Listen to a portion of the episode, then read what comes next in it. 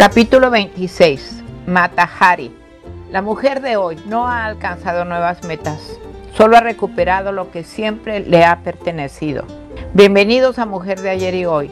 Mi nombre es Araceli y les voy a hablar del libro que yo escribí, La mujer en el mundo de los hombres.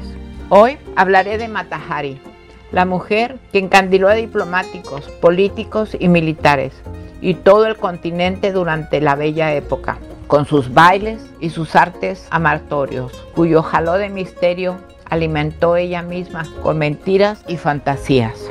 Matahari, seducir hasta morir. Pocas mujeres han despertado tantas pasiones y sembrado tantos misterios a su alrededor como Matahari, la más legendaria espía de nuestro siglo. Ella misma se encargó durante años de urdir la inexplicable red de rumores y fantasías que envolvieron en una nebulosa a aquella bailarina exótica, apasionada, amante de un batallón de caballeros influyentes y arriesgada espía. Hasta que las biografías han podido demostrar que la famosa bailarina hindú, aclamada en París, en Berlín, en Montecarlo, no era más que una mentirosa patológica y una aventurera caída en desgracia. Matahari nació en Leeuwarden, Holanda el 7 de agosto de 1876. Hija de Adam Seller, un modesto sombrerero al que sus vecinos apodaban el varón por sus delirios de grandeza y sus costumbres extravagantes. A los seis años de edad, Margareta fue matriculada en el colegio más caro de la ciudad y enviada el primer día de clases en una carreta dorada, jalada por dos cabritas blancas, ataviadas como una esponsales principescos. Las burlas de sus compañeros no hicieron mella en la futura Matahari, que descubrió pronto el placer de verse convertida en el centro de todas las miradas. La fama de seductora de Matahari se inició a los 15 años en la escuela normal de Leiden, donde fue enviada junto a sus hermanos, en vista de la incapacidad del padre para educarlos con sensatez. En 1895 respondió a un anuncio de solicitud de esposa publicado por Rudolf John MacLeod, un oficial holandés conocido por su apego al alcohol y a los burdeles de Ámsterdam. Se casaron ese mismo día cuando ella tenía 19 años y su esposo 39. Posteriormente se trasladaron con su primera hija hacia las Indias Orientales, lo que le permitió un contacto directo con la cultura de ese continente. La relación con su marido se colapsó después de perder su segundo hijo, Norman, el cual murió envenenado aparentemente por una niñera desequilibrada de quien nunca se supo más. Fracasó como modelo de un artista y la mayoría de las historias sobre su vida coinciden en que su primer benefactor fue el barón de Marguerite. Él la introdujo a la sociedad como una adolescente oriental y fue aquí cuando nacieron sus fascinantes historias.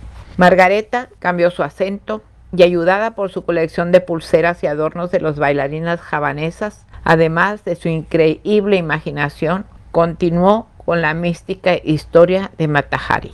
Decía, mi madre, gloriosa valladera del templo de Kansa Shuandi, murió a los 14 años el día que mi nacimiento. Los sacerdotes me adoptaron y me bautizaron bajo el nombre de Matahari, contada impávida. Decía que en la pagoda de Siva aprendió los sagrados ritmos de la danza. Con este currículo completamente amañado, unas contorsiones sensuales y misteriosas y un cuerpo prácticamente desnudo, a excepción de las cúpulas de bronce que cubrían sus senos, se dispuso Matahari a conquistar el mundo desde el Museo de Arte Oriental de París. A medida que pasaba el tiempo, ella fomentaba su leyenda relatando sus biografías de mil maneras diferentes, hasta que nadie sabía muy bien quién era ni de dónde salía. Tuvo la mala suerte de estar actuando en Berlín cuando estalló la guerra, siendo por esas fechas la amante del jefe de la policía de la ciudad y un poco más tarde de Kramer, cónsul alemán en Ámsterdam y jefe del espionaje de su país. Los franceses no se lo perdonarían. Lo cierto es que Kramer piensa en ella para sacar información a los militares franceses a cambio, naturalmente, de sumas considerables. Tras el regateo, Matahari acepta y se convierte en el agente H-21, pero la bailarina era ambiciosa e inconstante en sus afectos y tal como lo había hecho siempre con sus amores, decidió jugar las dos barajas y convertirse en un agente doble. Se ofrece en París al capitán Ledoux, a quien sabe al frente del servicio de espionaje y contraespionaje francés. Los servicios secretos franceses e ingleses sospechan que el Matahari trabaja para Alemania, por lo que en agosto de 1916 el famoso de Beru, la división francesa de contraespionaje, decide poner la prueba confiándole una misión en Holanda. Por un conjunto de circunstancias no puede llegar a ese país y se dirige a España, centro del espionaje y del contraespionaje internacional. Allí, por propia iniciativa, llega a intimar con el agregado militar alemán, el capitán von Kell. Obtiene de él información sobre las maniobras alemanas que transmite al servicio secreto francés, pero estos siguen sospechando de ella. Este temor se ve confirmado al interceptar mensajes enviados por von Kell al Estado Mayor alemán, que coincide con los desplazamientos de Matahari.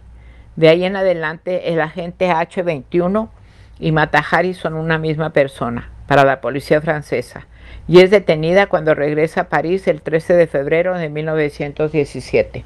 Al principio, Matahari niega toda actividad con el único fin de entregar información a Francia. Después, termina por reconocer que su juego es más complejo y que atraída por el afán de lucro, dedicaba efectivamente a entregar información a los alemanes desde el comienzo de la guerra. Matahari es condenada a muerte. Su ejecución solo dio más fuerza a la mitología. Una multitud parisina se reunió a la mañana del 15 de octubre de 1917. Ese día vestida de negro, con un sombrero de ala ancha y botas, momentos antes de que el pelotón de fusilamiento del ejército francés acabara con su vida en el castillo de Vincennes, la exótica bailarina levantó un brazo para despedirse coquetamente de los soldados que le dispararían. También se dice que rehusó venda y ataduras y que miró sin rencor a estos soldados. Lo cierto es que murió de los doce disparos que le fueron destinados y que nadie reclamó su cadáver. Por ello fue condenada doblemente como mujer escandalosa y como espía. Matahari, su mito está dominado por el espionaje. A través de los años, muchos historiadores salieron en su defensa. Como haya sido su vida, dejó huella en la historia también, como muchas otras más. Los espero en el próximo capítulo de mi libro, La mujer en el mundo de los hombres, donde hablaremos de otra mujer extraordinaria. Chao.